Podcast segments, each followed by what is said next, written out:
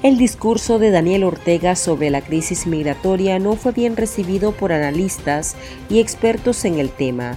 El dictador culpó a los Estados Unidos de la migración masiva y no se refirió directamente a las dificultades que atraviesan los nicaragüenses que abandonan el país. Además, conversamos sobre el impacto del cierre de las ONGs que atienden a la niñez y la adolescencia y al sector educativo Especialistas aseguran que la situación de derechos humanos continúa empeorando. Y les contamos sobre el nuevo dueño de la red social Twitter.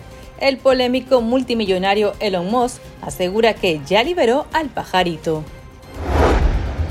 Hola, bienvenidos al podcast ahora de Artículo 66. Les saluda Marlene Balmaceda. Y Noel Miranda. Hoy es viernes 28 de octubre de 2022 y estas son las principales noticias. Diversas voces de Nicaragua denunciaron que el mandatario Daniel Ortega está instrumentalizando la migración como arma política y de chantaje contra Estados Unidos, luego que el dictador culpará al país norteamericano de la migración masiva de venezolanos y cubanos. Según Ortega, el éxodo se debe a las sanciones de Washington contra esos regímenes al cerrar las posibilidades de trabajo a sus habitantes.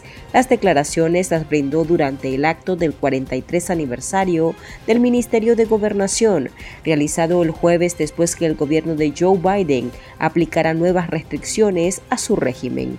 Y que por lo tanto mayor daño, mayor crisis ha provocado también en el mundo. Y luego están ahí quejándose que por qué los inmigrantes sigan poniendo sanciones e irán más inmigrantes hacia los Estados Unidos. Así se refirió a un tema que había invisibilizado hasta ahora, aunque no mencionó directamente a los migrantes nicaragüenses a pesar de que la salida de connacionales ha alcanzado cifras récord. El ex embajador Arturo Macfields reaccionó a las declaraciones de Ortega denunciando que la dictadura de Nicaragua está causando, incentivando y quizás patrocinando la migración creciente y desproporcionada hacia el norte. Esto nos dijo. Ortega está instrumentalizando la migración como arma política en contra de Estados Unidos. Es decir, si me siguen sancionando, voy a generar más migrantes. Hay algo muy sospechoso en la migración nicaragüense. Es una migración causada, provocada, pero también algo nuevo, incentivada por la dictadura.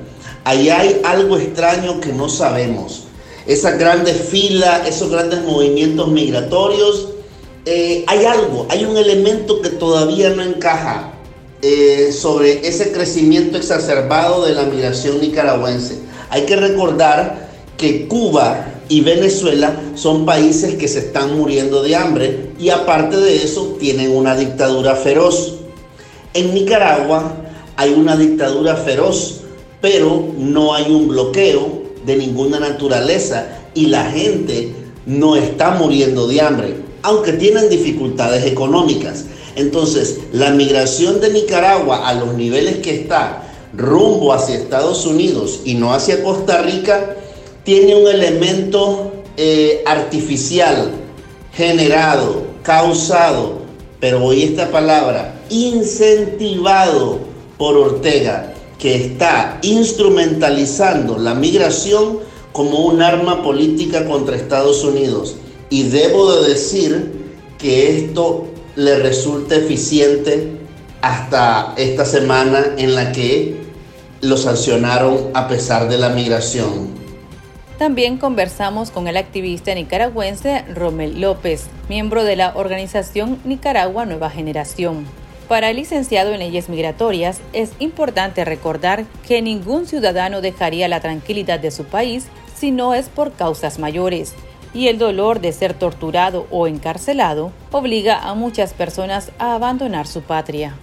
El culpable de las sanciones son las políticas de los países, especialmente la violación a los derechos humanos, la falta de acceso a la justicia, la inseguridad social, la corrupción del Estado, como son todas aplicables al gobierno de Ortega Murillo. La migración de nicaragüenses era mínima hasta el 2018, donde se comenzó a dar la migración masiva por la represión hacia los ciudadanos. Creo que podemos dejar claro que quien victimiza es la dictadura de Ortega Murillo. Ningún ciudadano se expondría a la incertidumbre de emigrar y dejar la tranquilidad de su país si no es por causas mayores. Los exiliados que salimos en los 80, 90, 2000 no hemos podido regresar. Hemos tenido que ser resilientes, adaptarnos a la nueva vida, igual que los que salen hoy tendrán que hacer muchos cambios de dejar atrás muchos de sus seres queridos, sus familias, su país, su tierra, que posiblemente no puedan regresar o volver jamás.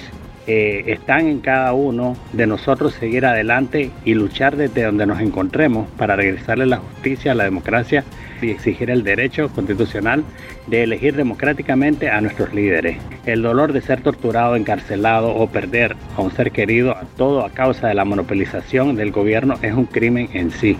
Los nicaragüenses prefieren dejar esa opción y arriesgar su vida buscando una mejor vida más estable y el dato que está muy interesante es que la ideología socialista no funciona en un lugar, sino porque la mayoría de estas personas que están huyendo, incluso sandinistas, eh, no se van para Cuba o Venezuela o se quedan en Nicaragua. El único culpable de la migración son los representantes políticos de los países, en nuestro caso es Daniel Ortega y Rosario Morillo, junto a sus asociados y cómplices. Agregando también de que las sanciones fueron escogidas con pinza para tocar solo los bienes y socavar lo que es eh, la dictadura. Esto se hizo de manera con los congresistas, con los senadores y el Departamento de Estado. Eh, de manera, tengo, tengo explicado por los mismos senadores, que es para de alguna manera tocar a fondo los intereses del gobierno y no del pueblo. Así que la mayoría de las sanciones que él está diciendo que son para dañar la economía del pueblo, en realidad se está refiriendo a su pueblo, que es él, su familia, sus allegados, nada más, su dinero, su capital. El cierre masivo de ONGs en Nicaragua ha afectado a alrededor de 350.000 familias y a unos 50.000 niñas y niños que han quedado sin acceso a los programas.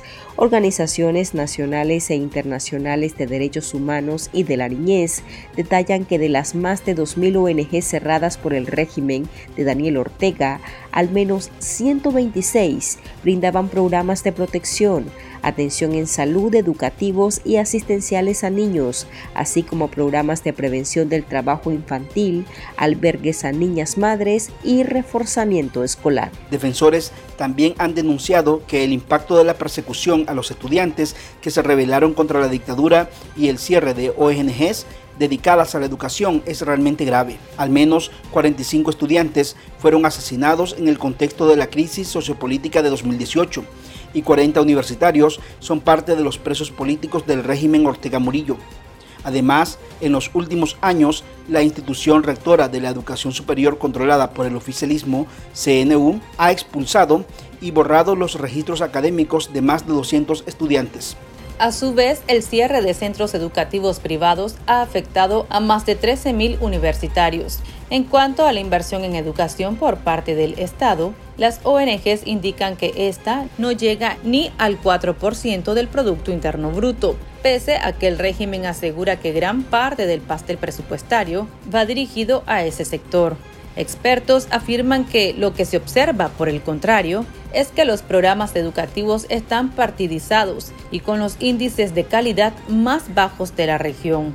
Conversamos con un activista de la sociedad civil especialista en derechos de la niñez y la adolescencia, quien debido a la persecución gubernamental platicó con nosotros bajo condición de anonimato. Aunque en el presupuesto del 2023, aunque en términos constantes y sonantes haya mayor presupuesto en cada año, lo cierto es que este, este presupuesto es insuficiente para garantizar una educación de calidad, para garantizar una educación que efectivamente se corresponda con eh, las metas, las 10 metas del Objetivo de Desarrollo Sostenible número 4, ¿no? de la Agenda 2030. Luego creo que esta situación se ha agravado porque el gobierno de Nicaragua cuando ha cancelado más de 2.600 ONGs que trabajaban distintos temas sociales, eh, nosotros hacemos un cálculo que unos 50 mil niños, niñas y adolescentes han dejado de ser atendidos con el cierre de la ONG. Las organizaciones en Nicaragua que pertenecían a CODENI, eh, bueno, tras la cancelación de su personalidad jurídica, mm, definitivamente creo que estamos en una situación donde hay mayor violación a los derechos humanos de niñas, de niños y adolescentes, en tanto y cuanto los niveles de inversión son mínimos se ha desmantelado el Sistema Nacional de Protección a la Niñez y la Adolescencia. Hemos visto que la policía y las comisarías estuvieron inactivas por más de 14 años.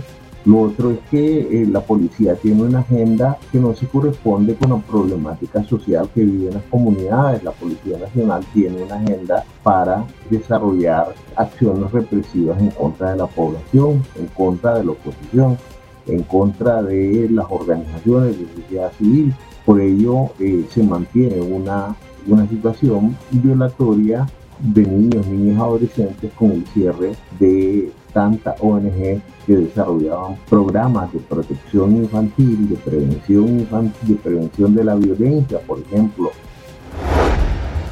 El multimillonario Elon Musk confirmó esta madrugada a través de Twitter la compra de esa red social con un críptico mensaje muy a su manera. El pájaro ha sido liberado, escribió en su cuenta. Medios internacionales reportan que el mensaje lo publicó tras concretar el acuerdo de compra por 44 millones de dólares y hacerse con el control de la empresa, en víspera de la fecha límite dada por el tribunal estadounidense para evitar ir a juicio cuando quedaban poco más de 24 horas para que expirara el plazo que le había dado una jueza, el multimillonario había confirmado que iba a comprar la empresa, diciendo que lo hacía por el futuro de la civilización. En cuanto pisó el lugar, Musk comenzó a arrasar. Según medios, una de las primeras medidas fue despedir a algunos de sus máximos directivos, entre ellos el consejero, el director financiero y la máxima responsable de políticas y asuntos legales. Fuentes señalan que el objetivo del multimillonario es deshacerse del 75% de la plantilla. Propio de su estilo, cambió su descripción en su perfil de Twitter para nombrarse jefe tuitero. El magnate ha señalado que es importante tener una plaza digital común donde pueda debatirse de manera sana un amplio espectro de creencias. Y estas son otras noticias que usted también debería saber hoy la empresa minera Condor Gold aseguró que es poco probable que se vean afectadas sus operaciones en Nicaragua tras las sanciones del Departamento del Tesoro de Estados Unidos a la industria minera del país. La compañía dio a conocer a través de un comunicado que posee el total del proyecto La India de 587 kilómetros cuadrados y no tiene arreglos comerciales con el gobierno de Nicaragua ni con mineros artesanales. En esta misma línea, Calibre Mining, la principal minera en el territorio nacional, afirmó anteriormente que la medida del gobierno norteamericano no tendrá un impacto material en sus operaciones. Nicaragua, Cuba y Venezuela se sitúan en los últimos lugares en el nuevo ranking Índice Chapultepec 2022 sobre libertad de prensa que se presentó este viernes en la 78 Asamblea General de la Sociedad Interamericana de Prensa en Madrid, junto a la Universidad Católica Andrés Bello de Venezuela. Nicaragua, Venezuela y Cuba se encuentran en las posiciones 22, 21 y 20 respectivamente, y son los únicos que se enmarcan dentro de la categoría de países sin libertad de expresión.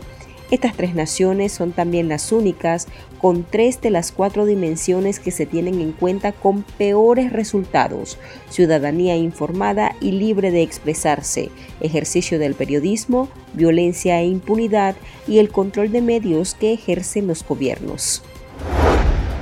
Las personas presas políticas cautivas por más de un año en la Dirección de Auxilio Judicial, conocida como el Nuevo Chipote en Managua, cumplieron este viernes 63 días de no recibir visitas familiares. La última vez que fueron vistos por sus parientes fue entre el 26 al 28 de agosto, cuando los familiares reiteraron su preocupación por el deterioro físico de los encarcelados. A la fecha, se desconoce la situación de los reos que se sometieron a huelga de hambre en protesta por el respeto de sus derechos humanos, por lo que sus familiares reclaman poderlos visitar como establece la ley. A la fecha se desconoce la situación de los reos que se sometieron a huelga de hambre en protesta por el respeto de sus derechos humanos, por lo que sus familiares reclaman poderlos visitar como establece la ley.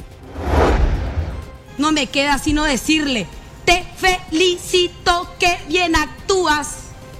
De eso no me cabe duda. Con tu papel continúas. Les queda bien ese show de oposición y oficialismo al mismo tiempo. Una diputada de Paraguay ha asombrado a los usuarios de las redes sociales, quienes no han perdido el tiempo para referirse a la insólita actuación de la funcionaria en contra de sus oponentes. La diputada Katia González del Partido Encuentro Nacional de Paraguay cantó Te felicito de Shakira a sus críticos en el Parlamento. La propia González compartió el video en sus cuentas, reiterando su gusto por la música de la cantante colombiana y su reprobación a sus contrarios. Ahora le llaman la diputada Shakira.